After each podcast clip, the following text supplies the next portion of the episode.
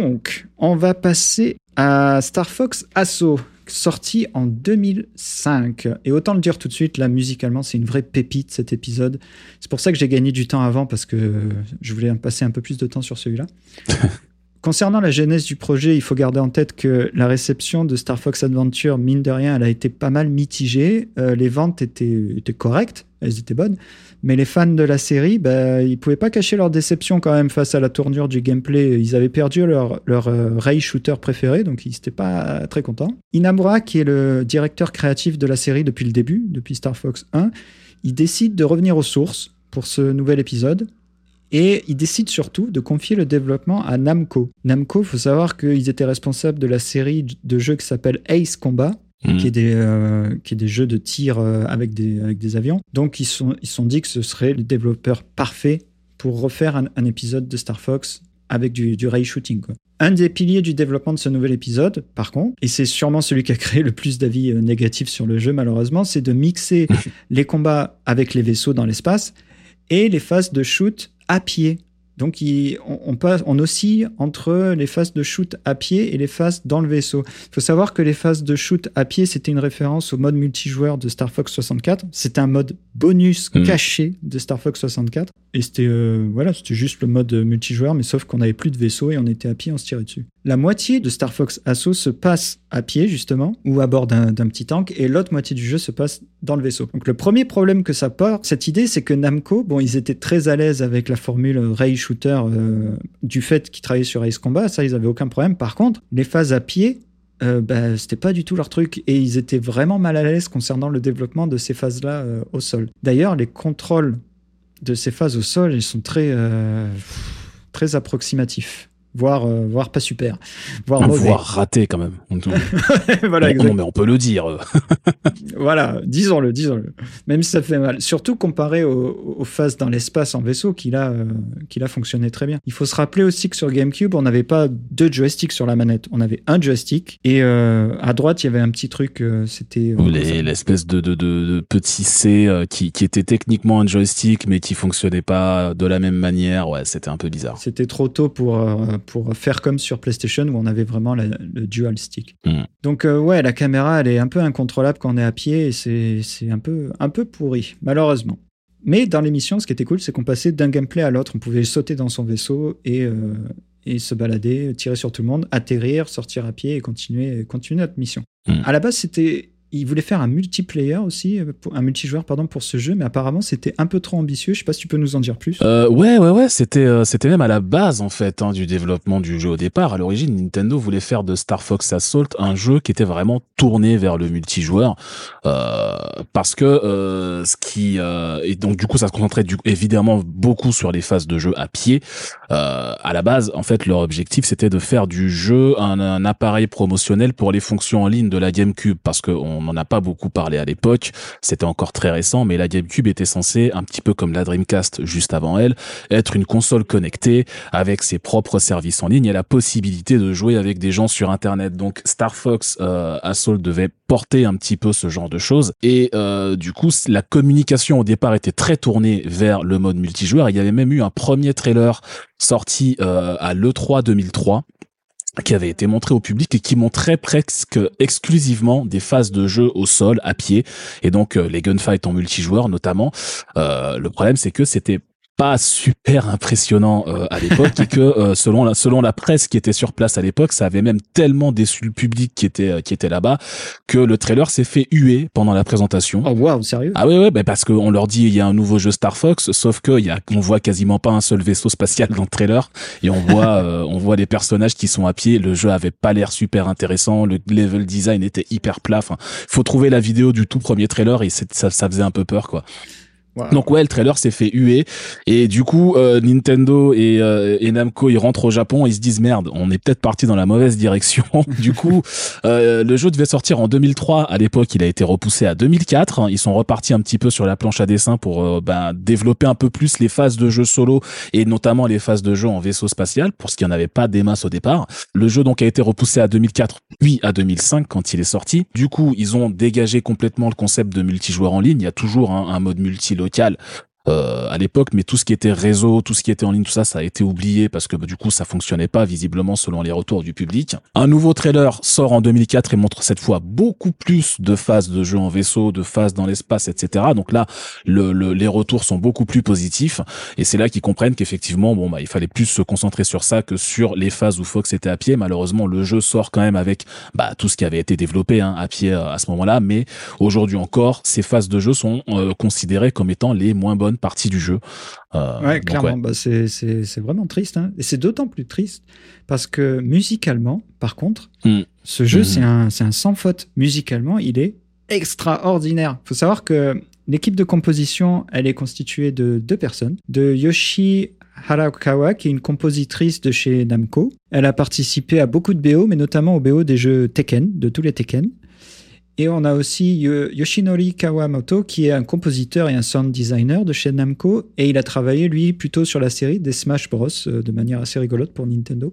Mmh. Mais c'est donc deux compositeurs de chez Namco qui s'occupent de la BO du jeu. Alors, ils font les bruitages et le sound design du jeu, parce qu'à l'époque, c'était ça. Hein, les, les compositeurs, ils faisaient la musique et le sound design, surtout au Japon. Et il décide très très vite que la partition sera entièrement enregistrée et jouée par un orchestre. Hmm. Il faut savoir que Nintendo, ils faisaient jamais ça à l'époque. Ils faisaient pas de musique enregistrée par des orchestres. Ils n'avaient pas euh, l'habitude, enfin, ou l'expertise.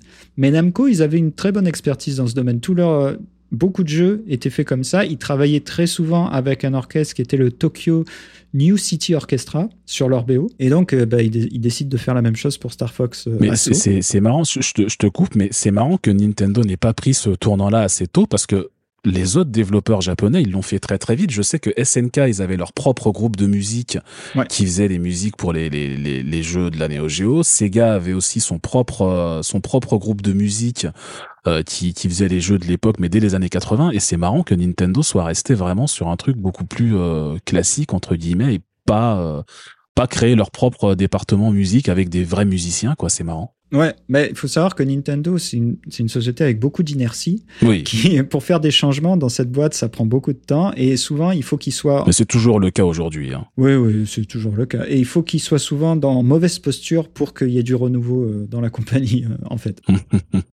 Pour, euh, pour garder. pour faire plaisir aux fans, quand même, les compositeurs de chez Namco, ils, ils reprennent la quasi-totalité de, de, des musiques de Star Fox 64 Juste, il les réorchestre euh, avec un orchestre, justement. Ils les font jouer par un orchestre. Ils composent des morceaux euh, spécifiques aussi. Ils composent des morceaux extraordinaires. enfin, bref, cette BO, elle est extraordinaire. Je ne le dirai jamais assez. Et elle permet de magnifier vraiment les compositions de N64 parce que le travail que Konji Kondo et Hajime Wakai avaient fait sur, euh, sur les thèmes N64, ils étaient déjà hyper propres. Il y avait beaucoup d'éléments de contrepoint dont on a parlé, même si le hardware sonore il était pourri, euh, les éléments étaient là. Donc euh, c'était, on va pas dire que c'était facile, mais il y avait quand même beaucoup d'éléments pour les compositeurs de chez Namco pour travailler. Donc c'était vraiment cool. Alors on va s'écouter le thème d'introduction de Star Fox Assault, qui reprend le thème de N64, sauf que là il le joue par un vrai orchestre. Alors. Disclaimer, je sais pas qui a eu le mauvais goût d'insérer un, beat euh, très jungle beat par-dessus l'enregistrement qu'on va s'écouter. Ça donne un côté vraiment euh, hors sujet total au morceau et je, je sais pas qui a pris cette décision. Moi, j'ai une explication. Vas-y. ça s'appelle les années 2000. On avait déjà eu cette discussion dans un, c'est les années 2000. On avait, enfin, les années 90-2000, les goûts musicaux, je sais pas ce qui s'est passé. On a tous chopé un virus, j'en sais rien. Mais, euh, ouais, je sais pas. Moi, je, moi, je m'étais dit que peut-être, peut-être, il s'était dit qu'avoir de l'orchestre, paf, direct comme ça en introduction, c'était un peu trop pour euh, un jeu Star Fox qui se veut fun et, enfantin, mine de rien, c'est destiné aux enfants. Hmm. Ils se sont dit que c'était un peu trop frontal et qu'ils allaient mettre ce jungle beat par-dessus pour, euh, tu vois, pour que ça passe un petit peu mieux. Peut-être, ouais. Peut-être. Pour les jeunes. Pour les petits jeunes. Mais on, va quand même s'écouter ce thème-là. Euh, voilà essaye de passer outre euh, le, beat jungle et, et d'écouter ce qu'il y a derrière.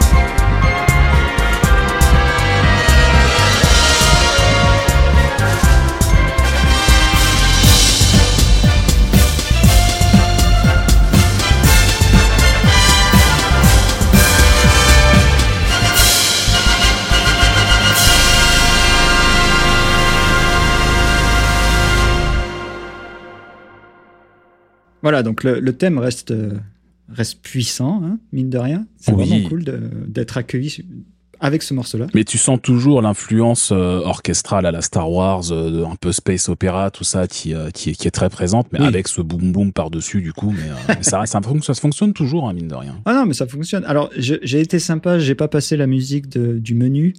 que là vraiment la musique du menu je sais pas ce qui s'est passé on dirait qu'on lance un jeu comme Dance Dance Revolution ou un truc comme ça c'est vraiment bizarre donc j'ai pas parti je vous ai pas lancé ça parce que tu, tu m'aurais dit, voilà, tu m'as vendu une BO épique et tu me sers de la musique de Dance Floor, ça veut rien dire. Donc, on va passer à la suite. Parce que, comme on le disait, dans les, dans les musiques N64, le contrepoint était déjà là. Enfin, tous les éléments étaient, étaient, étaient déjà présents. Donc, euh, les compositeurs de chez Namco, ils peuvent se faire plaisir et juste reprendre les morceaux N64 et les adapter. Comme c'est le cas sur la première mission qui est sur Corneria. C'est un peu, un peu un gimmick dans la série les jeux doivent commencer sur Corneria euh, à chaque fois. C'est la première planète euh, de tous les épisodes à part euh, Star Fox Adventure. Et à chaque fois, il y a un thème vraiment iconique. Sur, sur N64, le thème qu'avait composé Monsieur Wakai, il était très, très, très, très, très, très bien. Hmm. Mais on ne pouvait pas en profiter pleinement. Donc là, les compositeurs de chez Namco, ils se disent, allez, on y va, on reprend ce thème en intégralité et juste euh, on va s'amuser avec euh, les orchestrations, on va on va rajouter des petites lignes dans les dans les instruments à vent, dans les instruments à cordes, on va juste embellir ce qui est déjà là et le résultat il est fantastique. Donc euh, en fait, je te propose qu'on passe direct à ce thème-là parce qu'il est vraiment il est vraiment cool. Allons-y.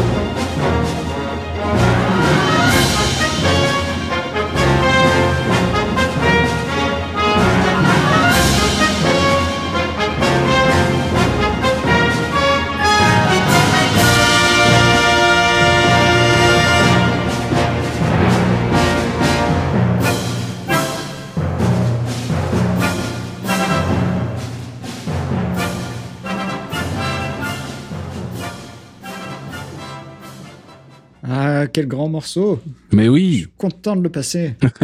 bon, alors je dois t'avouer quelque chose, par contre, Nico, j'ai menti.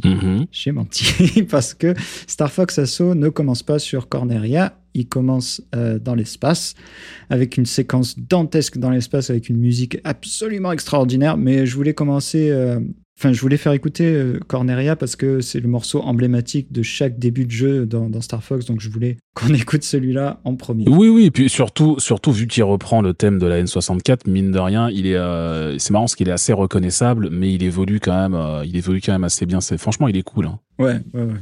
Co- Comme on l'avait dit, le gameplay de Star Fox Assault, il est, il est vraiment en dents hein, du fait des, bah, des, des phases au sol, qui sont clairement le point négatif du jeu, alors que ça représente 50% du jeu, malheureusement. Mm. Cependant, les moments en Arwing, ils sont vraiment fun. hein, et, les, et les séquences de, de, de ray shooting ou alors de all range mode, comme on disait, ce mode en 3D total, sont vraiment bonnes et nous donnent des séquences intenses et mémorables. C'est vraiment fun. J'ai réinstallé le jeu pour, euh, pour préparer l'émission. Enfin, je l'ai pas installé parce que je n'ai plus ma GameCube, malheureusement. J'ai dû, euh, j'ai dû utiliser un émulateur, mais je, je me suis vraiment régalé. Le jeu, il est, le jeu, il est vraiment cool. hein. Vra- vraiment sympa. Si j'avais eu ce jeu petit, je serais devenu complètement taré. Malheureusement, euh, ça n'a pas été le cas. Quand on parle de moments mémorables, on parle notamment quand l'équipe Star Wolf arrive euh, dans les phases de jeu. On, on rappelle, Star Wolf, c'est l'équipe, euh, l'ennemi juré de, de Star Fox, Mhm. qui, euh, qui avait commencé dans Star Fox 2, mais bon, ça, on ne le savait pas. Donc, dans Star Fox 64, c'est la première fois qu'on a rencontré cette équipe. Et euh, ils arrivent souvent pendant l'émission pour, euh, pour nous embêter, pour nous empêcher de faire ce qu'on a à faire, donc on doit les, on doit les combattre. Leur thème, il est iconique et fantastique également. Euh, le thème qui avait été écrit par Koji Kondo sur l'épisode 64. Là, il est réorchestré entièrement. Et surtout, les compositeurs de chez Namco, ils se sont dit, OK, ce qu'on va faire, c'est on va prendre la ligne mélodique de ce thème qu'on trouve euh, intéressante et on va lui les faire jouer par les, par les trompettes. Et ce que ça fait, en fait, c'est que ça donne un côté très western spaghetti à, à l'ensemble.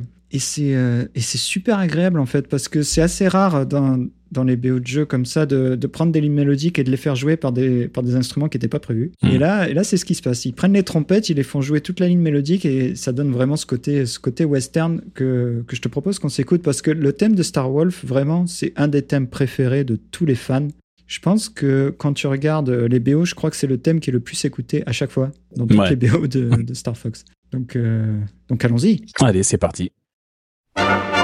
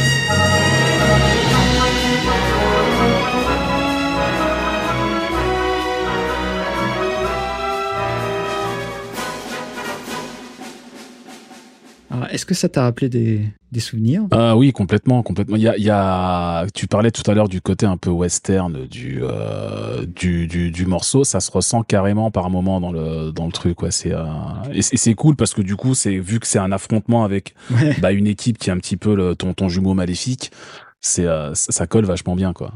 Exactement, tu, tu, vas exactement où je voulais en venir. C'est un duel au soleil, euh, comme, dans les, comme dans les bons western spaghetti de l'époque.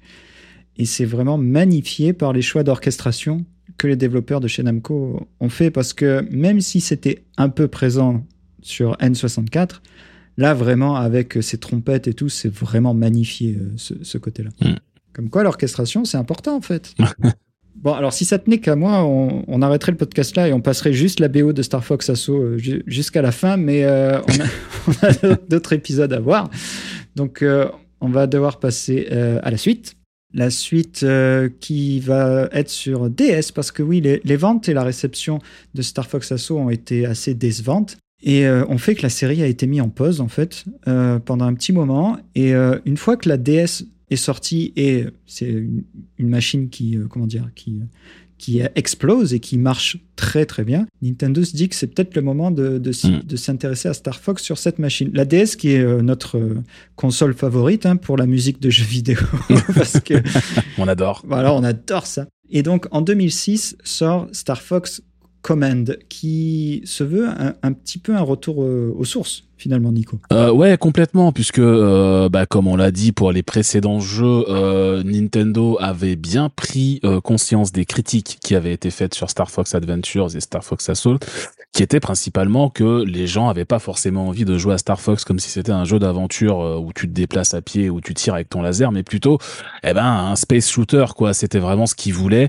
Du coup, l'idée pour pour Star Fox Command et les jeux qui suivaient, c'était vraiment de revenir à ce concept de space shooter. Et pour ça, ça, tombait assez bien pour Nintendo, puisque euh, Dylan Cuthbert, qui avait travaillé sur les deux premiers Star Fox, était à nouveau disponible pour développer des jeux vidéo. Il venait de terminer sa période euh, PlayStation et il était rentré entre guillemets au Japon euh, pour fonder son propre studio de jeux qui s'appelait Q Games.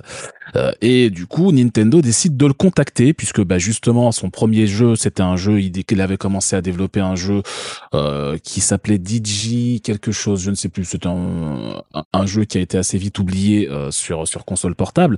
Mais du coup, ils lui ont dit, écoute, puisque t'es dispo, puisque tu refais des jeux, est-ce que tu voudrais pas refaire un Star Fox pour la DS cette fois? Euh, forcément il accepte euh, et ça lui permet donc déjà ça permet à Nintendo d'effectivement revenir vraiment littéralement aux sources de la saga Star Fox et ça permet à Dylan Cuthbert d'enfin pouvoir mettre dans un jeu vidéo toutes les idées qu'il avait créées pour Star Fox 2 mais que le public n'a jamais vraiment pu voir puisque Star Fox 2 n'est jamais sorti. Alors une partie des idées en question ont été intégrées dans Star Fox 64, mais lui il a pas bossé dessus, donc c'était un petit peu un acte manqué. Donc ça lui a permis de reprendre dans Star Fox Command plein d'idées qu'il avait eues pour Star Fox 2, donc notamment l'attaque de base ennemie, euh, l'exploration de planètes, enfin limité évidemment l'exploration, mais voilà, t'avais un mode un peu libre sur les sur les planètes, euh, les combats en armada, ce genre de choses. Donc il a pu rajouter tout ça dans Star Fox Command forcément en ajoutant des fonctions qui étaient spécifiques à la DS comme l'utilisation de l'écran tactile. Tu tu contrôles énormément le vaisseau avec l'écran tactile en réalité dans Star Fox Command. Euh, donc ça c'est quelque chose qu'il a pu rajouter par la suite. Mais euh, mais voilà c'était un petit peu la revanche euh, à la fois de Nintendo sur sur le, le truc qui pouvait revenir un peu aux sources avec ça et de Dylan Cuthbert qui a pu rajouter enfin toutes ces toutes ces bonnes idées de Star Fox 2 dans un jeu que le public aura pu faire Effectivement, et un jeu qui était, qui était plutôt bon, hein, parce que comme tu l'as dit, euh, il mélangeait, euh, on va dire, deux grandes phases, qui étaient les combats en arène euh, typiques de la série, mm. et un jeu vu du dessus, sur une carte vue du dessus, un jeu tactique, où avec le stylet, on devait tracer des lignes pour demander à nos troupes d'avancer, et c'était un jeu tactique, ouais, vraiment, de stratégie. C'est ça. Et bah, ça, marchait, ça marchait bien, malgré le fait qu'il fallait contrôler l'Arwing avec le stylet. Dans, sur le coup, on peut se dire, putain, c'est la pire idée du monde, mais en fait, non, ça, marchait bien, c'était jouable. Et Personnellement, j'étais pas hyper fan de ça. Il faut, ça demande un temps d'adaptation quand même, on va dire. Hein. Euh, moi, je, je, je, regrettais un petit peu les contrôles classiques de la Super NES, mais c'est vrai que en s'y habituant un peu, ça marchait. Puis il y avait des bonnes idées qui étaient associées à ça, donc ça marchait quand même plutôt bien. Ouais. ouais. il y avait quand même des bonnes idées. Et en plus, ça permet à Dylan Cuthbert de s'amuser avec l'histoire de, de, Star Fox et le lore de Star Fox en proposant un scénario avec des choix euh, on pouvait faire des choix de dialogue et ça influé pendant le, scénario.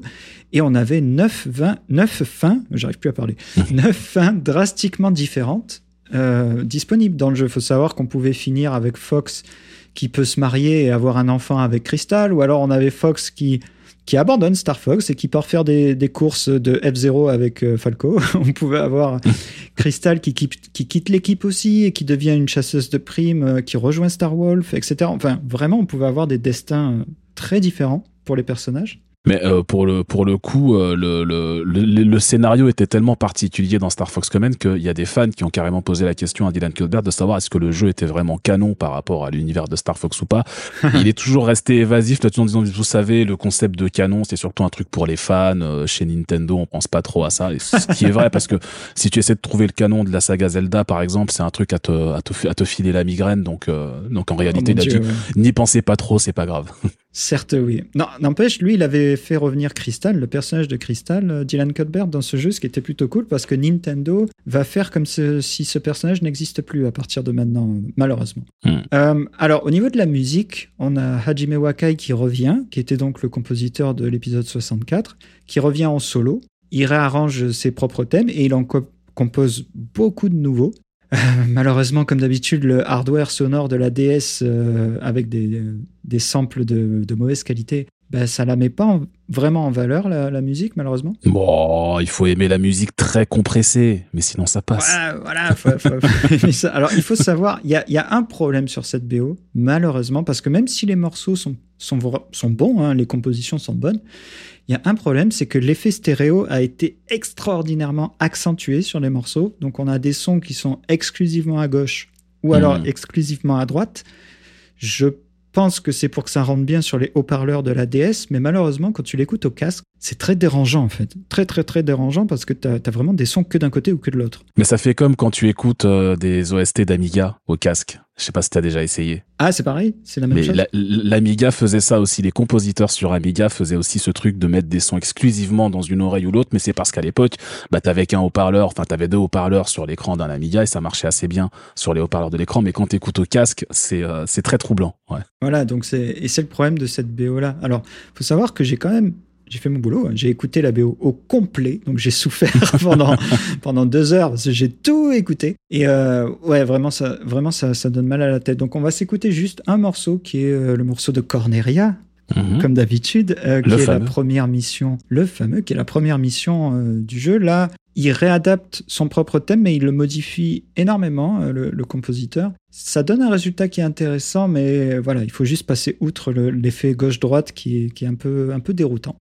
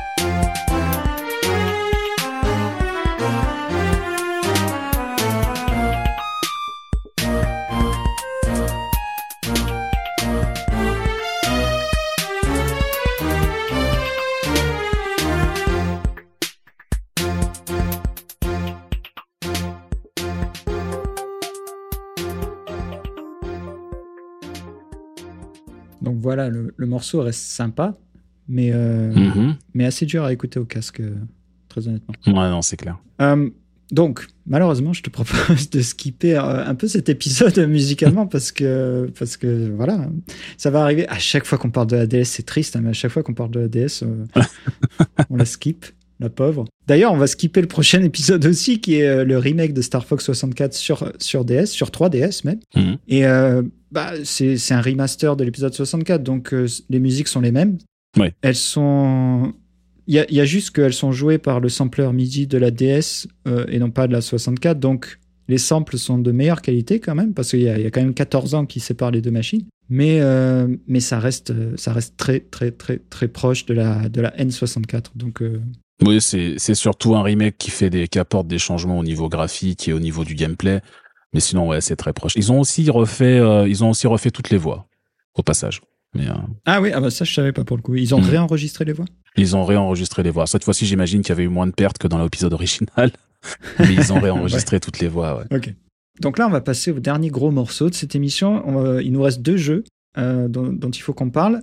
On va aller en 2016, quand on voit la sortie de deux jeux, mais simultanés, estampillés Star Fox. Un qui s'appelle Star Fox Zero et un qui s'appelle Star Fox Guard. Star Fox Zero, il est également accompagné d'un court métrage de 20 minutes. euh, dont on va parler un petit peu après. Là, on va parler de la genèse de ce projet parce que pourquoi il y a deux jeux estam- estampillés Star Fox qui sortent la même année alors qu'il y a eu une pause monstrueuse euh, avant? Euh, il faut se rappeler où en est Nintendo à ces années-là un peu pour comprendre la, genèse du projet. Donc euh, on est sur Wii U. La Wii U, elle est sortie depuis 4 ans déjà, en 2016. Et si la Wii, elle avait été euh, un raz-de-marée incroyable, explosant tous les records de vente, tout le monde a acheté une Wii. La Wii U, elle, bah, c'était pas du tout le cas. C'était une très grosse déception au niveau des ventes. Et c'était une machine qui était totalement incomprise par, euh, par le public et même par la presse. Hmm. Il faut dire que, faut dire que Nintendo avait très très mal communiqué sur ce qu'était la Wii U par rapport à la Wii. Beaucoup de gens pensaient au départ que c'était la même console, genre une espèce de Wii Pro, donc ils se sont dit c'est pas la peine de l'acheter. Ouais. Et Nintendo a eu du mal à faire comprendre aux gens que non non, c'est une nouvelle génération de machines, c'est pas la même console, mais ça a dû, ça a eu du mal à passer pendant toute la durée de vie de la console. ouais. Bah, juste le fait qu'elle s'appelle Wii quelque chose, c'était pas la meilleure idée de la planète pour faire comprendre Ouais, ça ouais. aux gens. On rappelle que le gimmick de cette console, c'était d'avoir une manette tablette, une mablette, comme on dit. Et euh, ça avait jamais été euh, exploité correctement dans les jeux, à part les tout premiers jeux qui étaient sortis sur la console, ça avait jamais été vraiment exploité. Souvent, la mablette, elle était utilisée pour afficher la carte du jeu. Et euh, c'est tout, en fait, Mm. Euh, rien, de, rien de plus. C'est à peu près tout. ouais. Il y a, il y a- en fait, il y a certains jeux, c'était assez pratique à l'époque, c'était même assez novateur à l'époque. Il y a certains jeux en fait qui reproduisaient entièrement le jeu sur l'écran de la mablette, ce qui te permettait d'y jouer avec la télé éteinte. Ah oui, Et du coup, euh, ça permettait d'avoir une espèce d'ersatz de Steam Deck, mais en 2014, tu vois. Ouais, ouais, ouais, ouais. non, c'est vrai. Malheureusement, vu que c'était pas vraiment mis en avant, euh, la plupart des gens, bah, ils comprenaient pas trop l'intérêt de la mablette et, et donc de la, de la Wii U par extension. Donc là, Miyamoto, il sent un peu la pression qui monte parce que les ventes, euh, elles sont pas bonnes du tout. Donc euh, je pense qu'il y a beaucoup de, de regards qui se tournent vers lui. Et donc, avec son équipe, il se penche sur des concepts de jeu qui utilisent pleinement la, la fonctionnalité de la, de la console et de la mablette pour, euh, pour pouvoir booster les ventes, euh, tout bêtement. Et lors de l'E3 2014, il y a une, présent- une présentation de la console et des possibilités de la console qui est faite, notamment avec un prototype de jeu qui est un Tower Defense euh, qui utilise l'écran de la manette comme... tu as des caméras de surveillance sur l'écran de la, la mablette et sur la télé, tu vois la vue d'ensemble avec euh, la carte et tous les ennemis, euh, etc. Et sur la Mhm. mablette, tu peux passer d'une caméra de surveillance à une autre et contrôler tes troupes euh, comme ça. On va reparler de ce jeu un tout petit peu après. On va dire que concernant Star Fox, Miyamoto, lors d'une interview euh, il, y a, des années avant, il avait dit que si la série revenait, c'était parce qu'ils avaient trouvé une nouvelle idée euh, qui permettrait de rendre l'épisode euh, intéressant et de se démarquer des autres épisodes et surtout d'annoncer le futur de la, de la série. Ce qu'il faut comprendre en filigrane dans tout ça, c'est que ce nouveau Star Fox, en fait, il n'est pas né d'une envie de prolonger la série, mais plutôt d'un besoin de vendre des consoles et de vendre un accessoire pour cette console. Donc Nintendo, qui est connu pour euh, concevoir les manettes de jeu en fonction des jeux qu'ils développent, Mm. là c'est le contraire qui s'est passé, c'est un jeu qui a été développé en fonction de la manette qu'ils avaient conçue. Bon, on avait dit qu'il y avait deux jeux Star Fox qui étaient sortis, bah oui, parce que la démo technique de Tower Defense de l'E3 2014, bah ils se sont dit que ce serait bête de la jeter à la poubelle, donc elle fut rebrandée Star Fox. Mm. Et ça devient Star Fox Guard, qui est le premier jeu dont on va parler euh, tout de suite. Donc il est sorti en 2016. Au début, il est sorti en tant que bonus. C'était un CD bonus qui accompagnait Star Fox Zero.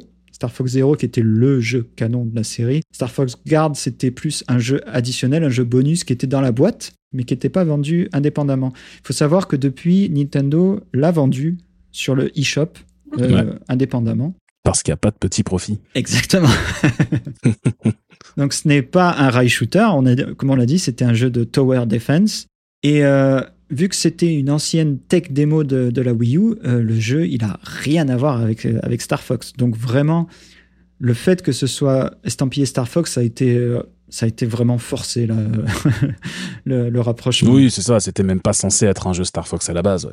Pas du tout. Donc, euh, en gros, là, ce qu'ils ont fait, c'est que le joueur, il contrôle l'oncle de Pépi, qui était la grenouille, dans, enfin le crapaud dans l'équipe de Star Fox. Non, Pépi, Pépi c'était le, c'était le lapin. Ah merde, Le, le, lapin, le pardon. crapaud, c'était Sleepy. Sleepy, pardon, je me suis trompé dans ma conduite. Oui, donc c'est l'oncle de Sleepy qu'on joue. Et euh, l'équipe de Star Fox, elle vient faire coucou. Souvent, à la fin d'émission, quand on a gagné, l'équipe, elle vient, elle dit Ah, salut, euh, c'est bien passé. Ils envoient un missile et, et ils s'en vont. Eh, au fait, tu joues à un jeu Star Fox, regarde les personnages. Ouais, regarde-moi. Encore une fois, vu que le jeu il a rien à voir avec la saga, euh, les musiques, bah, elles sont totalement différentes aussi. Il y a les thèmes iconiques qui reviennent, euh, forcément, on est obligé. Notamment les thèmes de victoire. Quand, quand on, on réussit un niveau, on a le thème de victoire de Star Fox qui, qui, euh, qui est interprété. Mhm. On n'a toujours pas de thème de Star Fox 1 parce que Monsieur Nintendo il est toujours fâché. Donc c'est vraiment les thèmes de 64 qui reviennent. Mais le style musical, il est totalement nouveau.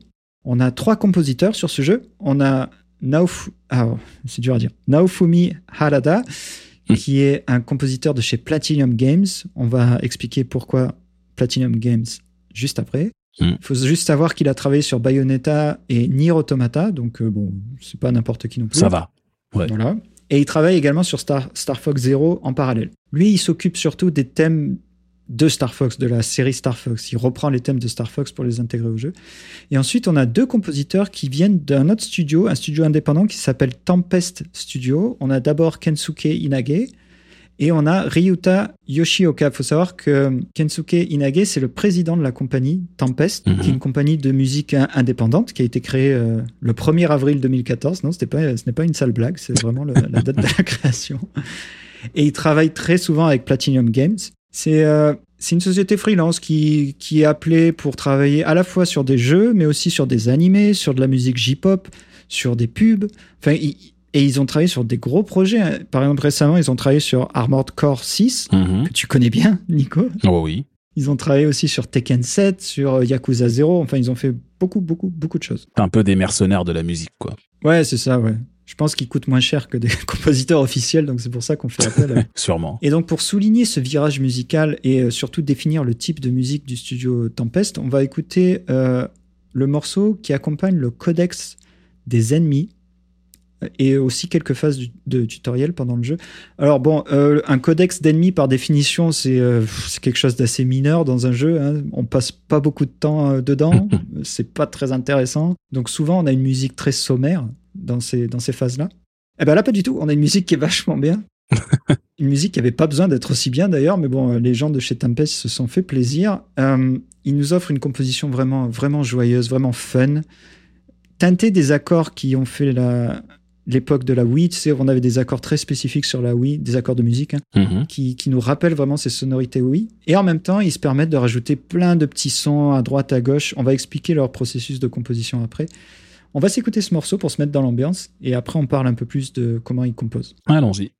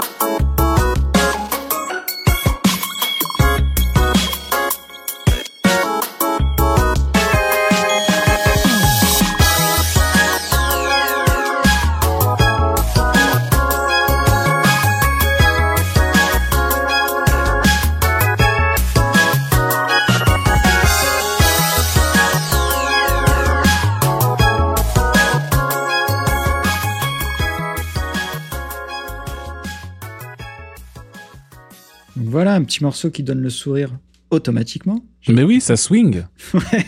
Encore une fois, c'est le, le, codex des ennemis. Hein. C'est euh, une étape complètement euh, mineure et pourrie du jeu, mais euh, on a une bonne. Mais oui, c'est ça. C'est une musique que potentiellement t'entends presque jamais dans le jeu, quoi. En fait, c'est ça qui est fou. Ouais, c'est fou.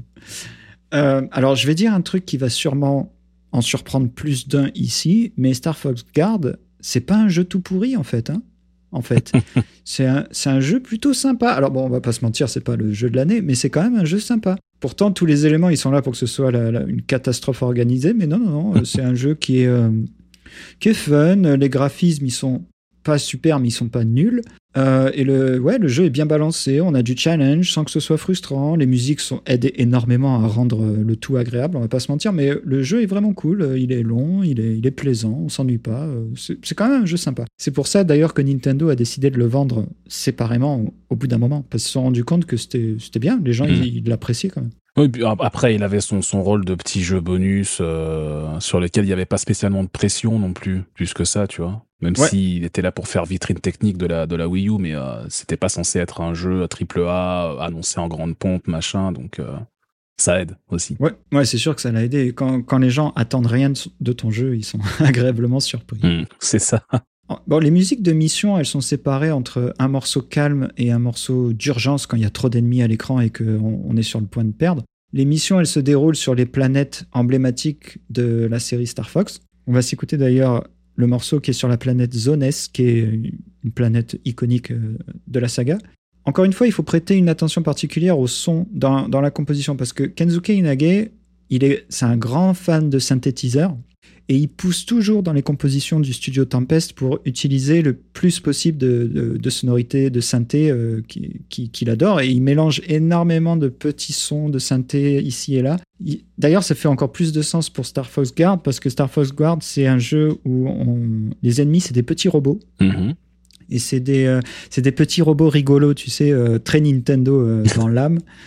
Donc euh, on se fait attaquer par des petits, des petits robots tout mignons qui font des bruits un peu débiles. Et euh, forcément, il fallait que la musique, elle, euh, elle souligne ça. Donc la musique est, composée de beaucoup de, petites, bah, de petits sons un peu débiles et de petites lignes un peu débiles, englobées dans un morceau un peu plus, un peu plus complet mm-hmm. et un peu plus sérieux, on va dire. Donc on va écouter la, musique de Zones quand on défend la, la planète Zones. Et prête une petite oreille à tous ces petits sons à droite à gauche qui, qui arrivent, qui repartent, et tu vas voir, c'est vraiment rigolo. Allez.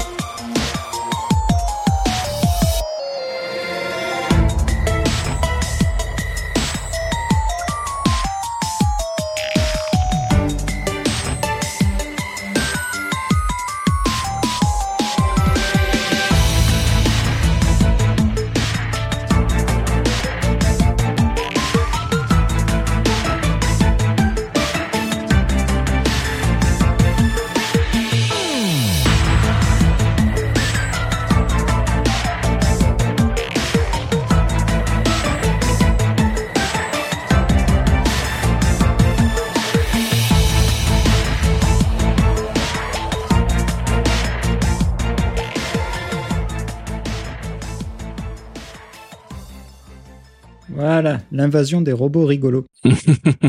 Donc encore une fois, Star Fox Guard, c'est bah, c'est un jeu qui est fun, qui est vraiment cool, euh, qui, qui est vraiment bien, mais il est temps de passer au dernier jeu de notre saga, à savoir Star Fox Zero. Voilà, qui était, qui était le jeu qui accompagnait Star Fox Guard. Donc. Voilà, le, le vrai, le, le vrai Le, jeu. le petit bonus de Star Fox Guard.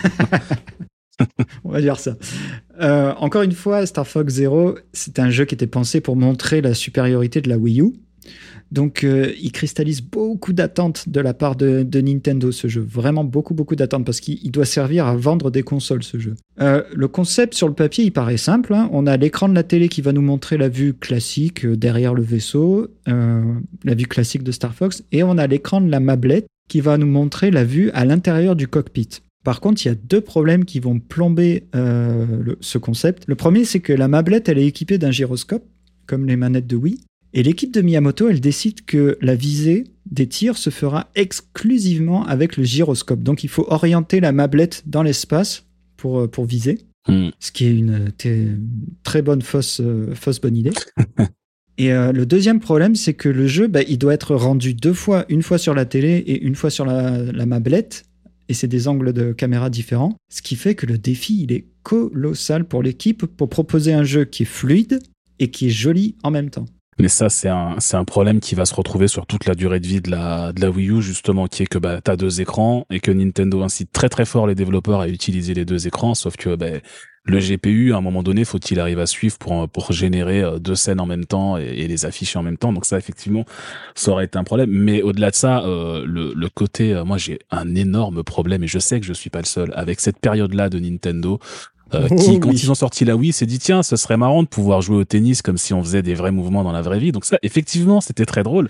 Sauf que la Wii a tellement cartonné qu'ils se sont dit ok, bon ben on va en mettre partout. Du coup, voilà, vous allez tout faire avec euh, avec vos bras pendant que vous jouez et c'était pas nécessaire. Je veux dire, je- le- là on parle de Star Fox qui a effectivement souffert de sa visée euh, gyroscopique, mais il y a ils ont ils ont fait la même avec Zelda, euh, le comment il s'appelle Skyward Sword Ah là là là là. qui, euh, Aïe, qui aïe, euh, bon alors est un des pires Zelda de la saga pour d'autres raisons, mais pour moi aussi pour ça, qui est que euh, j'en avais marre au bout d'une heure de devoir tourner ma manette d'une manière spécifique pour tuer un ennemi. Enfin bref, c'est ça a plombé pour moi beaucoup de de jeux qui autrement auraient pu être excellents quoi. C'est dommage. Ah oui, oui. Mais Miyamoto, il avait oublié que les joueurs, ils étaient feignants. Ils voulaient pas agiter leurs bras dans tous les sens euh, pour jouer à un jeu. Donc, ouais. C'est ça. Mais ouais, je suis d'accord. Moi aussi, c'est une période euh, que, que je n'aime pas du tout. Euh, concernant le développement du jeu, Nintendo, il décide de se tourner vers Platinum Games, dont on avait parlé brièvement euh, avant. Et pourquoi ils, ils appellent Platinum Games? Il faut savoir que Platinum Games, qu'on connaît pour la série des Bayonetta, on se rappelle que Bayonetta 2 était un jeu exclusif à la Wii U, à la base. Et euh, Ni- Nintendo avait été assez impressionné par, euh, par Bayonetta 2, et notamment un niveau de Bayonetta 2 qui était une phase de rail shooter avec un avion. Mm. Alors dans Bayonetta, c'était un niveau, un niveau blague, hein, en fait, qui était là euh, juste pour, voilà, c'était c'était rigolo, mais il était quand même bien fait. Ouais. Et notamment, si on, on équipait Bayonetta de la tenue bonus de Star Fox, l'avion, il se transformait en Arwing, le vaisseau de, de Star Fox. Et ce niveau, qui était quand même vraiment réussi, a fait que Nintendo s'est dit, Hmm, c'est peut-être le bon candidat Platinum pour développer un nouveau jeu euh, Star Fox. Il faut savoir aussi que Platinum était quand même assez doué pour euh, manipuler le hardware limité de Nintendo et de la Wii U et pour faire des jeux qui étaient visuellement beaux. Donc ça motiva vraiment le, le partenariat. Parce que Miyamoto, il voulait que Star Fox Zero, ce soit bah, forcément un bon visuel pour la série. Il voulait quand même en envoyer plein, plein la face. Mm. Donc Platinum, ils se sont occupés de toute la conception, animation, modélisation, euh, les décors, le lighting, la musique, le son, euh, tout, tout, tout. Et Nintendo, eux, ils se sont occupés du design, de l'histoire et euh, des choix de gameplay. Et ils ont travaillé comme ça à deux. C'est pour ça que tous les assets, ils sont partagés avec Star Fox Guard, parce que Platinum, il s'occupe des deux jeux en même temps, finalement. Et même un compositeur est partagé, d'ailleurs. Bon, les ambitions du jeu, elles sont très élevées, comme on l'a dit, donc la musique, elle se doit de suivre les ambitions. Oui, bah oui. Et on a affaire à une armée de compositeurs sur ce projet. C'est hallucinant. Tous de chez Platinum. Enfin, quasiment tous. Il y en a un qui l'est pas, mais c'est six compositeurs qui s'occupent du projet. On a Hiroshi Yamaguchi, qui est le compositeur euh, lead chez Platinum. Il a écrit les musiques de Okami et les musiques de Bayonetta. Et sur Star Fox Guard, euh, il s'occupe juste de l'implémentation audio. Curieusement, il n'écrit pas tellement de thèmes. On a Yukari Suita, qui est une compositrice de chez Platinum, qui, qui avait fait aucun jeu à part Star Fox Zero à l'époque. Et je crois qu'elle a quitté Platinum juste après ce jeu-là. On a Hitomi Kurokawa, qui est une compositrice de chez Platinum aussi, qui a travaillé sur Bayonetta 2, 3, sur Astral Chain, sur Babylon's Fall ou Wonderful 101, donc qui est qui a, du galon. Hmm. Euh, on a qui aussi? Naofumi Harada, qui est un compositeur qui avait travaillé que sur euh, Star Fox Guard à l'époque. On a Rei Kondo, qui est un compositeur externe, qui travaille avec une société qui s'appelle Tease Music, et euh, qui est freelance, qu'ils ont appelé en renfort. Et on a Keiki Kobayashi, qui est pareil, un compositeur freelance appelé en renfort, qui lui avait travaillé chez Namco sur la série des Ace Combat. Donc euh, on a vraiment beaucoup de monde. Je pense qu'ils étaient un peu, ils n'avaient pas beaucoup de temps pour faire le projet, donc euh, ils ont hmm. appelé un peu tous les gens qu'ils ont pu. Ouais, c'est une sacrée équipe. Hein. Alors c'est toujours dur de garder un, résultat homogène quand tu as énormément de compositeurs comme ça, mais ils s'en sortent plutôt bien, Platinums. Euh, le maître mot sur cette BO, c'est de faire une musique enjouée, très rythmique, mais aussi très décomplexé, qui rappelle les films d'aventure. Euh, vraiment, on est là pour, pour s'amuser, se faire plaisir, euh, etc. La, plupart des morceaux, ils sont là pour souligner l'action, mais sans jamais perdre à l'esprit que c'est, euh, il faut du fun. On est là pour s'amuser avant tout. Le gameplay avant tout. Le gameplay avant tout, on est chez Nintendo. D'ailleurs, le, morceau d'introduction du jeu, il en est le parfait exemple. Hein. C'est un morceau en mi majeur qui est là juste pour qu'on fasse la fête. On va s'écouter ça. D'ailleurs, c'est un morceau qui est très inspiré de, on, appelle ça au Japon la western music, c'est la musique occidentale. Mhm. Et euh, ben, on va se le lancer. Allez, c'est parti.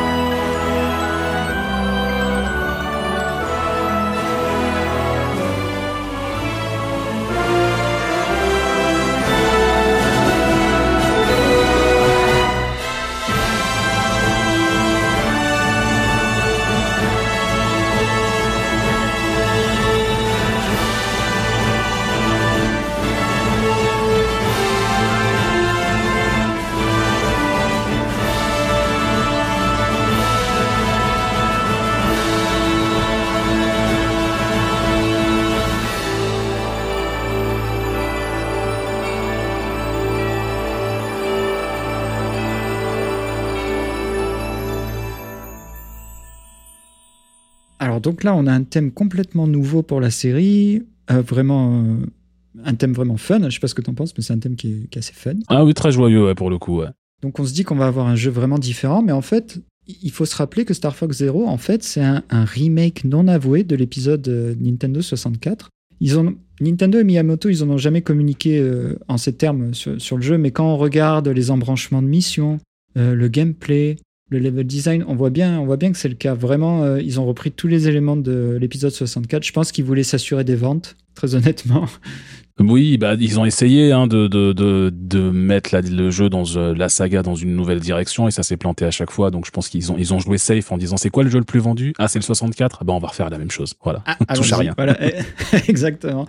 L'histoire se veut euh, une, une réinterprétation de l'histoire de Star Fox 64 et elle emprunte des éléments à Star Fox 1 et 2 en plus. Et ce qui reprennent de Star Fox 2 également, c'est le fait que l'Arwin, il peut prendre la forme de à deux pattes, la, la forme de, de poulet là, oui. à deux pattes. ce qui est plutôt cool. Hein, ça c'est marrant parce que cette histoire d'Arwin qui marche, c'est un truc que Miyamoto voulait mettre depuis longtemps. Au tout début, euh, Miyamoto dans Star Fox 1 ou peut-être même le 2, euh, il voulait que l'Arwing soit euh, bipède. Uh-huh. Il voulait et donc il a eu quand même euh, le, il a pu le faire dans Star Fox 2, mais ça plaisait pas du tout, du tout, du tout aux designers de chez Nintendo qui disaient mais non mais parce qu'en fait il, il aimait, il voulait que ce soit vu que c'était un truc de science-fiction, mais il voulait que ça ressemble un petit peu au, au, truc de robot japonais, tu sais. il ah, voulait son propre mecha en fait, et donc il voulait un Arwing bipède, mais ça s'est jamais vraiment vraiment fait parce que chez Nintendo ils aimaient pas spécialement ça, mais Miyamoto il y tenait, donc euh, bon, il aura fini par l'avoir, mais euh, ça s'est fait un peu dans la douleur. Les, les, gens voulaient pas trop le faire au départ. c'est assez marrant parce que du coup, vu que ça a été fait sur Star Fox 2, au niveau design, ils n'avaient pas beaucoup de polygones, donc euh, c'est pour ça que ça ressemblait hmm. à, un gros poulet. Et sur Star Fox Zero, ils étaient obligés de garder le look de Star Fox 2, donc ça ressemble toujours à... Hmm, de, poulet, donc ouais.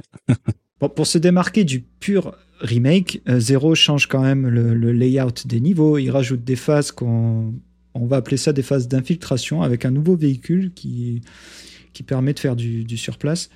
euh, ces nouvelles phases, elles sont, sont bienvenues. Hein. Elles, elles, renforcent aussi que, que Star Fox est original, mais surtout, elles renforcent le fait que Star Fox, c'est bien que quand c'est du rail shooter, en fait. Parce que ces nouvelles phases, même si elles sont bienvenues, elles sont beaucoup moins intéressantes que les niveaux classiques. Bon, heureusement, les niveaux iconiques, ils sont là, notamment la toute première mission sur la planète Corneria, encore une fois. Oh bah dis donc, voilà. quelle surprise.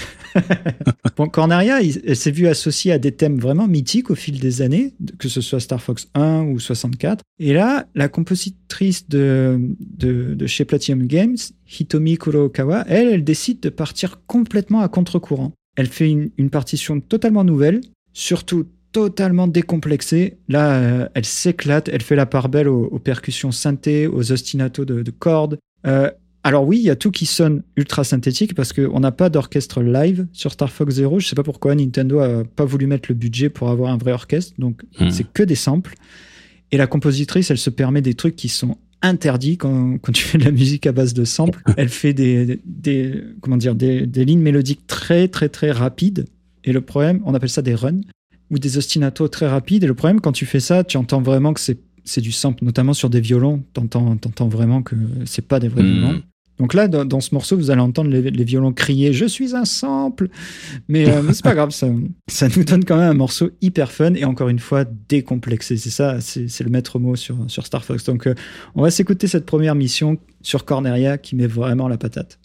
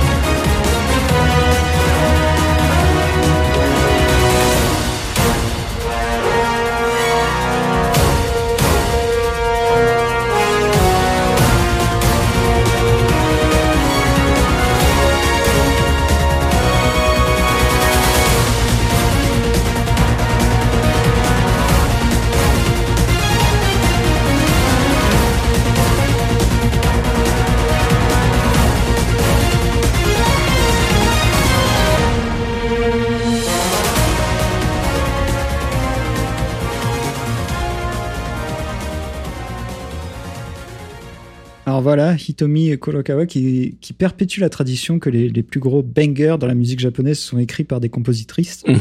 Euh, et, ça se ressent, ça se ressent. Je sais pas ce que tu en penses, mais ça, met bien la patate pour une première mission. Ah oui, pour le coup, ouais, ça, ça arrivait bien. Ce qui est assez marrant, c'est que euh, tu entends à quelques endroits qu'elle a repris quelques notes du thème d'origine du thème principal de Star Fox 1 Ouais. Mais, euh, mais que ça reste quand même sa propre C'est-à-dire qu'à un moment, tu dis, tiens, on va repartir sur le thème de l'époque, et puis non, ça redevient son propre, son propre truc. C'est vachement bien foutu euh, pour le coup.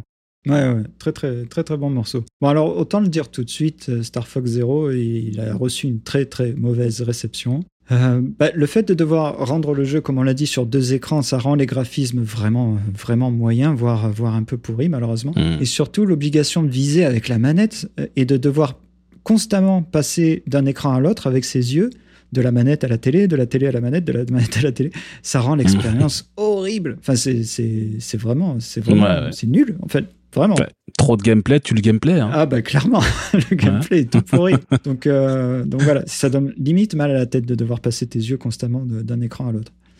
Il y a plein de gens qui disent la seule manière de jouer à Star Fox, c'est de regarder qu'un seul écran, soit la manette, soit la mablette. Donc tu te dis, ça rend le, le concept euh, Hmm. complètement bancal. Bah ouais. Par contre, la BO, elle est considérée comme l'une des meilleures de la série. Vraiment, il y a, ils reprennent beaucoup de thèmes de N64.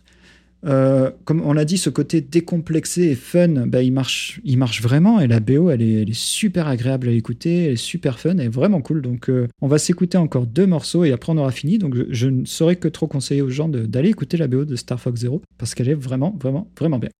Heureusement, heureusement qu'il y a YouTube, du coup, pour qu'on puisse écouter la musique Ouais, sans avoir à jouer au jeu. c'est clair. bon, comme on l'a dit, elle nous donne ce côté de nostalgique aussi, la BO, vu qu'elle reprend beaucoup de thèmes de Star Fox 64 et quelques notes de Star Fox 1. Mais euh, et elle reprend même les apartés musicaux de N64. Quand je parle de ça, je parle. Je fais référence notamment au personnage de, de Kat, qui est un personnage sur N64 qui juste faisait des apparitions éclairs dans un Mhm. niveau. Elle arrivait, c'est un petit chat, un Kat, évidemment, vu son nom. Elle arrivait, elle, elle lançait une vanne, elle se moquait de nous, elle faisait du, du rentre-dedans à Falco un peu, et après elle s'en allait.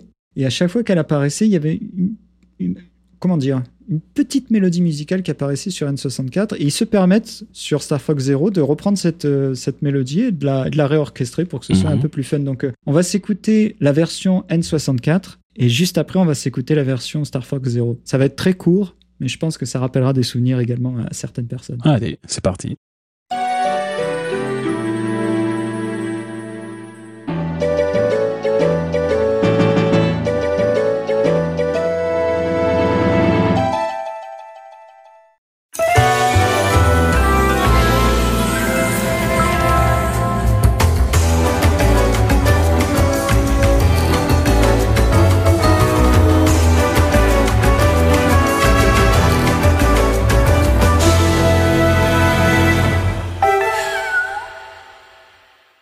Voilà, bon, j'avoue que j'ai passé ça juste pour me faire plaisir à moi. Mais c'est marrant d'être parti sur un truc carrément bossa nova, même dans le, dans le remake, ouais. Ouais, ça marche super bien, c'est vraiment cool. Mm. Comme, comme j'avais dit tout à l'heure, le jeu, il était accompagné d'un d'un animé de 20 minutes aussi. Il faut savoir que bon, cet animé, il reprend euh, les morceaux du, du jeu, hein, notamment le morceau Corneria qu'on a écouté, et il sert aussi de prologue à l'histoire. Même si il n'y a pas besoin de regarder cet animé pour comprendre l'histoire, l'histoire elle est quand même très basique. Hmm. Mais, euh, mais c'est un très bon animé, très honnêtement, parce que l'animation, elle est sympa. Enfin, je l'ai regardé sur YouTube, moi, l'animation, elle est sympa, le, le graphisme, il est cool. Enfin, c'est vraiment un bon animé. Et il faut savoir que ce truc d'animé, enfin, ou de série télé ou quoi que ce soit, c'est quelque chose que Miyamoto, il voulait faire depuis très longtemps, apparemment. Euh, oui, ben oui, parce que Miyamoto, lui, bah, il adore la télé, il regardait beaucoup de, beaucoup de séries télé, et il était particulièrement fan d'une série télé britannique des années 60 qui s'appelait Thunderbirds. Mhm. Et ça l'a pas mal inspiré, mine de rien. Euh, dans les productions qu'il a fait en matière de jeux vidéo, euh, Thunderbird, c'est une série qui utilisait des marionnettes pour ses personnages. Et c'est en partie ça, euh, pour ça qu'il a, qu'il a choisi des marionnettes pour la promotion et la pochette du premier jeu Star Fox. Hein, tu te rappelles de cette pochette de, de- du jeu sur Super NES avec- fantastique pochette. voilà, avec une peluche carrément pour illustrer. Mais lui, il voulait aller carrément un peu plus loin que ça, puisque dès le départ, il s'est dit, euh, ce serait quand même sympa si on pouvait adapter le jeu vidéo Star Fox en série télé. Et il avait même imaginé qu'il pourrait contacter le studio qui avait produit Thunderbird euh, à l'époque au Royaume-Uni pour les faire venir au Japon et faire une série télé qui, qui, qui adapterait euh, qui adapterait Star Fox en série. Alors ça s'est pas fait à l'époque, mais euh, il a gardé un petit peu toujours cette influence de Thunderbird dans ce qu'il a fait par la suite. C'est notamment pour ça hein, que Star Fox Zero est par épisode, euh, visiblement parce qu'il voulait justement un truc un peu épisodique. Euh, et du coup, voilà, le fait de créer cette série, enfin cette série, cette, euh, cette animation sur l'univers de Star Fox, ça découle un petit peu de cette idée qu'il avait de faire absolument une adaptation télé de, de Star Fox. Ça s'est fait pour d'autres trucs parce que Nintendo avait notamment créé aussi un petit film d'animation pour F0 à l'époque de la GameCube, je crois Oh. Que tu pouvais voir sur le jeu ouais en bonus. Tu pouvais voir des petites euh, des petites scènes d'animation euh, autour de F-Zero donc c'est quelque chose autour duquel Nintendo traîne depuis longtemps. On sait qu'ils ont fait une série Mario qui vaut ce qu'elle vaut. Il y avait eu un peu la même chose pour Zelda mais bon ça c'est plus devenu des blagues qu'autre chose.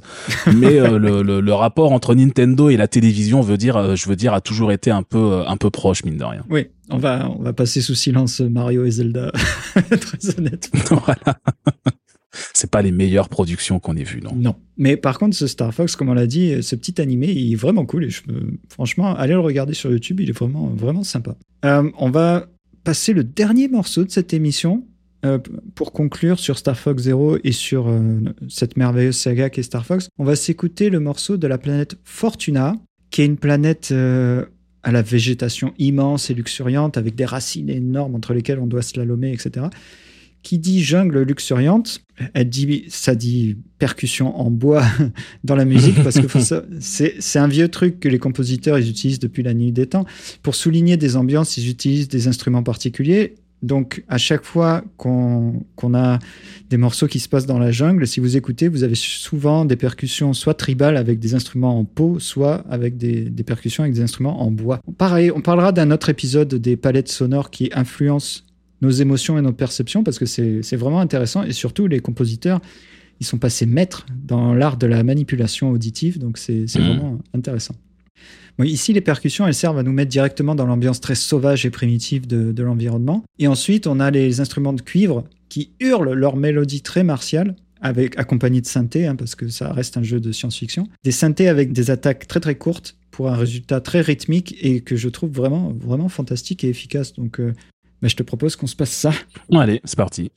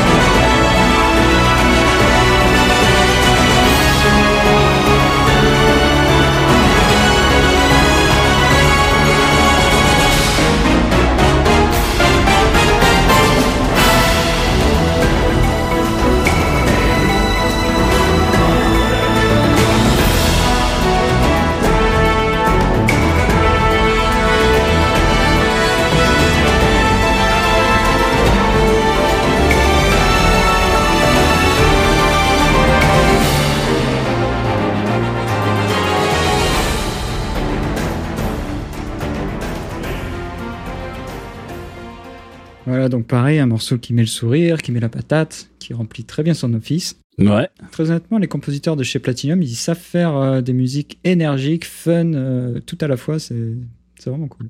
Mm. Bon, euh, malheureusement, comme on l'a dit, Star Fox Zero, c'est pas un épisode très apprécié des gens. Les ventes, elles ont pas été géniales et elles ont pas permis de booster les ventes de consoles.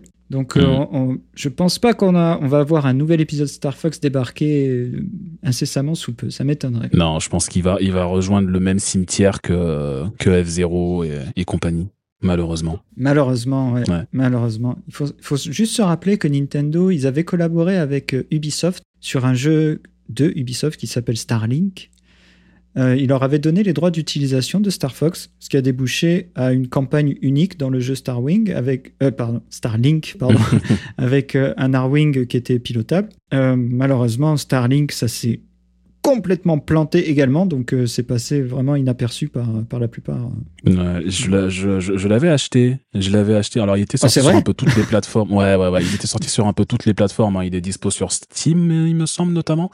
Euh, mais ouais, il était sorti un peu partout. J'avais acheté spécifiquement la version Switch parce que justement, il y avait Star Fox et une campagne spéciale, Mhm. etc. Je voulais voir un peu à quoi ça ressemblait. Le problème, c'est que bah, c'est sur Switch et que la Switch, elle est pas du tout adaptée euh, à ce genre de jeu. Le jeu, en fait, c'est une espèce d'open world dans lequel tu commandes un véhicule et tu dois remplir des missions, etc. Et la Switch, elle, elle galère. Le jeu euh, tourne, Aïe, il aïe. rame en permanence. C'est injouable. Et du coup, euh, ouais, c'est assez pénible. Mais, euh, Ouais, dommage. mais le, le jeu est lui-même, bon, c'est un open world à la Ubisoft. Hein, il est pas, il est pas exceptionnel, mais il se laisse jouer, quoi. Ouais, malheureusement, vu que les ventes n'ont pas été au rendez-vous, ils ont, ils ont annulé le, le développement parce que ça devait être un jeu service qui se développe au fur et à mesure, mais ils ont, ils ont coupé, les, Oui. coupé les vannes et euh, donc ça s'est arrêté assez vite, malheureusement. Donc, bah voilà, c'est un peu tout ce qu'on pouvait dire sur Star Fox, hein, sur une série mythique, mine de rien. Encore une fois, Fox McCloud, c'est un personnage très important du line-up de Nintendo. D'ailleurs, on le retrouve lui et plusieurs de ses comparses euh, dans les épisodes de Smash Bros. Ouais. Smash Bros d'ailleurs, qui est le seul jeu Nintendo à avoir le bon goût de réutiliser les musiques du premier épisode Star Fox sur Super NES. C'est vrai. Il faut, si vous écoutez la BO de Smash Bros, vous allez voir que le thème de Super NES est repris, réorchestré pour, euh, pour les combats avec, euh, avec Fox euh, McCloud. Donc euh, ça vaut le coup de le réécouter. Mais en vrai, ouais, Sm- Smash Bros, juste pour les musiques des différentes licences, ça vaut le coup parce qu'il y a pas mal de thèmes, euh, notamment d'époque, qui sont réorchestrés et qui n'existent dans aucune autre version des jeux dont ils viennent, en fait. Donc c'est plutôt intéressant juste pour ça, ouais. Ouais, carrément. Mais, mais donc voilà, Star Fox est mort. euh, enfin, est mort, non, c'est un peu, c'est un peu sombre de dire ça. Il est en sommeil. mort, mais il est en sommeil. Et on Il, verra il est à la, il est à la ferme des animaux. Voilà. Il est heureux maintenant. J'espère qu'il reviendra bientôt parce que moi, c'est une série que j'apprécie beaucoup. Et euh, bon, s'il revient, on espère juste que ce sera un bon rail shooter sans prise de tête à l'ancienne et que ce sera fun. Et puis voilà, parce que c'est tout ce qu'on lui demande finalement. ben oui, c'est ça. C'est ce que Nintendo a perdu en cours de route, mais tout ce qu'on demandait à Star Fox, c'est juste d'être un rail shooter euh, sympa à jouer, quoi. Donc je suis quand même très content qu'on ait pu faire cet épisode. Euh, C'était cool, on a écouté des bonnes musiques, on, on a bien rigolé. La se- pas la semaine, non, le mois prochain, on va parler d'un autre jeu japonais qui est assez extraordinaire aussi. Donc euh, j'en dis pas plus, mais Oh oui. euh, j'ai hâte qu'on le fasse parce que ça va être très très cool. Et puis, euh, puis voilà, sur ce, bah, écoute, je rappelle que on a les liens qui sont dans la vidéo et aussi dans la description du podcast si vous voulez soutenir euh, Mhm. l'effort de guerre. Donc il y a les liens Kofi et les liens Patreon. Donc n'hésitez pas à cliquer, n'hésitez pas à, à acheter un petit café pour, euh, pour Nico parce qu'avec les brioches sans café c'est un peu... Ouais, c'est compliqué, ouais, effectivement. Donc voilà, n'hésitez pas. Euh, bah merci Nico, c'était cool. Mais merci à toi, c'était très très cool. Et ça fait du bien de se replonger, mine de rien, dans les, dans les Star Fox. Moi, j'y avais pas joué depuis très longtemps. J'étais passé un peu à côté des derniers épisodes, parce qu'en plus, c'est pas les plus réussis. Mais euh, ça fait quand même du bien de revenir. euh, Puis les, les musiques, moi, ça m'a donné envie d'y rejouer, comme à chaque fois qu'on fait un, un épisode comme ça. Mais ça a vraiment envie de. Là, en plus, ils sont, enfin, les meilleurs, en tout cas, sont sur Switch maintenant. Ouais. Donc, euh, ça m'a donné envie de, de rallumer la Switch et de les refaire. ouais. Non, non, c'est clair, c'est clair. Même moi, j'étais content de refaire Star Fox Assault, mine de rien, même si c'est un jeu qui est vraiment en dents de scie, c'est- ça fait vraiment du bien de se replonger dans, dans l'ambiance. Ben, ben, je te dis, euh, ben, je te dis à la prochaine, Nico, et puis Mais oui, avec grand plaisir. porte-toi bien. À bientôt. Allez.